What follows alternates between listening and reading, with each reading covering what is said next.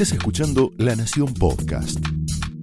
A continuación, Willy Cohen analiza la actualidad nacional, el rumbo de la economía y el futuro del país en Somos Nosotros. Señoras y señores, muy buenas noches, bienvenidos a Somos Nosotros. Está claro que por ahora las promesas que ha hecho el presidente Alberto Fernández, sobre todo al mundo económico, al mundo financiero, cuando el domingo anunció que eh, bueno, su gobierno se va a encaminar a tratar de acelerar el acuerdo con el Fondo Monetario, esas promesas por ahora no han logrado calmar a la economía. Lo que hemos visto finalmente en estos tres días después de los resultados electorales es que los precios de los bienes, incluso por supuesto el precio del dólar, sigue subiendo. En rigor, como lo decimos siempre, los precios valen siempre lo mismo, es el peso el que sigue bajando, la devaluación continúa, los mercados, los inversores siguen desconfiando y fíjense que ni siquiera una derrota tan estrepitosa de Alberto y Cristina Kirchner han logrado torcer un poco esta desconfianza. Porque en rigor, claro, ¿qué es lo que ocurre aquí? Sí, efectivamente, Cristina fue derrotada. Después, bueno, está la discusión, no es lo mismo lo que pasó en el área metropolitana que lo que pasó en el resto del país. Parece como que hay dos países en Argentina. Efectivamente, el gobierno en todo el país sufrió una paliza impresionante. En el área metropolitana perdió, y perdió en la provincia de Buenos Aires, pero en el conurbano salvó la ropa. Ahora, independientemente de este tema, la cuestión es que las ideas que representa Cristina, el estatismo económico, el cepo cambiario, el modelo inflacionario que ella misma eligió prácticamente durante su primero y sobre todo su segundo mandato, todo eso está muy vivo, y no solo en el oficialismo, pero está muy vivo todavía todo eso. Por lo tanto, Está claro, la, relación de Alberto y Cristina está, está rota, pero el desajuste económico es monumental. Vamos a hablar de ese tema hoy con Rodolfo Santangelo.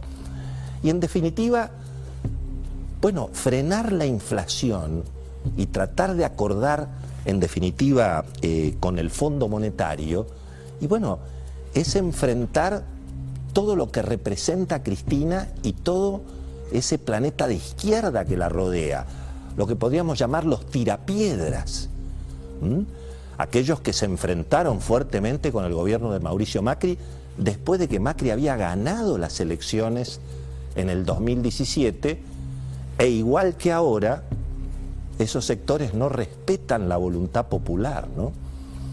Y esta, esta idea de que, bueno, Cristina se repliega, y en todo caso lo deja al presidente gobernar con el peronismo, tampoco genera mucha confianza. ¿Por cuánto tiempo se va a replegar Cristina? Y una vez más, todos los sectores de izquierda que rodean a Cristina, que forman parte también de la coalición del gobierno, bueno, van a aceptar en definitiva un ajuste económico, por más gradual que se prometa, porque en definitiva frenar la inflación, frenar la devaluación y en todo caso lograr el acuerdo con el fondo, bueno, significa, y bueno, significa bajar el gasto público, significa bajar el déficit fiscal, seguramente significa sincerar un poco la devaluación, aumentar las tarifas, frenar el despilfarro y el curro de la obra pública, que todos sabemos, hemos visto por televisión cómo se reparten la plata.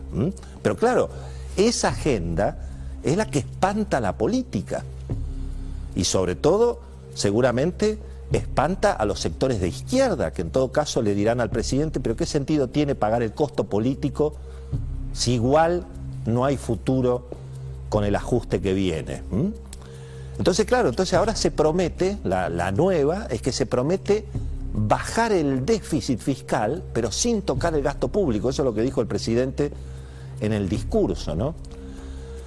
Y bueno, ¿y cómo se hace para bajar el déficit fiscal sin, sin tocar el gasto? Y bueno, con una licuación impresionante a través de una inflación que puede ser 50, 60, algunos dicen 70% el año que viene. Finalmente, ¿qué es el gasto del gobierno? El gasto del gobierno es salarios, jubilaciones y planes sociales. Y bueno, claramente los salarios cada vez, cada vez están más devaluados. Y esa es una forma de ajustar el déficit, un fogonazo inflacionario, un tarifazo para la clase media, casi una venganza para los sectores que no votaron al gobierno. Eh, y probablemente un aumento de los impuestos, que eso es lo que ha pasado históricamente en la Argentina, sobre todo cuando se habla de pactos políticos, de acuerdos políticos. En 35 años de hacer periodismo, todos los acuerdos políticos que vi en la Argentina han sido para subir los impuestos, nunca para bajar los gastos. Y eso, por supuesto, bueno, interpela a la nueva oposición, que también tiene divisiones y miradas no necesariamente homogéneas respecto de lo que hay que hacer con, la, con la, economía. Con lo cual, bueno, esto que ahora se promete, que es bajar el déficit sin tocar el gasto, significa entonces que se viene otro impuestazo en la Argentina. Se habla, por ejemplo, de generalizar el impuesto a la herencia. Seguramente se va a querer mantener el doble impuesto a la riqueza porque además el argumento es que hay 50% de pobres y hay que construir hospitales. Probablemente también hasta se puede llegar a tocar algo de IVA para los productos, digamos, supuestamente de lujo, o se va a volver con la idea del impuesto extraordinario o el impuesto a las ganancias extraordinarias de las empresas. ¿no? Es decir, bueno, mantener el modelo inflacionario, el cepo, los controles, más impuestos, más inflación, la fórmula de la derrota, lo que le ha hecho perder al presidente 5 millones de votos, ese modelo inflacionario. Y aparentemente eh, se insiste con, con, esa, con esa idea, ¿no? Claro, negar la derrota, no respetar la voluntad popular, finalmente despreciar el voto del 65% de la gente, que es el espectáculo bastante penoso que hemos visto hoy en las calles, ¿no? Un gobierno que supuestamente quiere celebrar una derrota digna, eventualmente en el conurbano, pero que una vez más no, no respeta lo que, lo que ha votado la mayoría de los argentinos y por lo tanto no, no hay posibilidades de cambio y eso es lo que genera toda esta desconfianza que estamos viendo en materia económica, en materia política. Bueno, dicen que el presidente ahora va a gobernar con el peronismo, con la CGT, con los intendentes, con los gobernadores. Y veremos cómo, cómo avanza esa negociación con una oposición donde empiezan a haber tensiones, obviamente, después, de, después del, domingo. La, discusión entre los que están con la reta, los que están con Macri, los que están con los radicales, los liberos que va a haber ahora en el Congreso.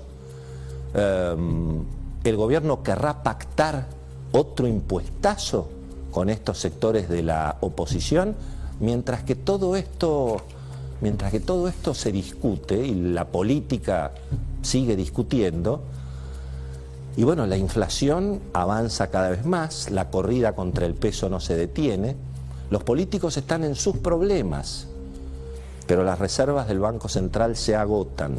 Las reservas del Banco Central definitivamente se agotan. Esto fue Somos Nosotros, un podcast exclusivo de La Nación. Escucha todos los programas de La Nación Podcast en www.lanacion.com.ar. Suscríbete para no perderte ningún episodio. Estamos en Spotify, Apple Podcast, Google Podcast y en tu reproductor de podcast favorito. Seguí escuchando La Nación Podcast.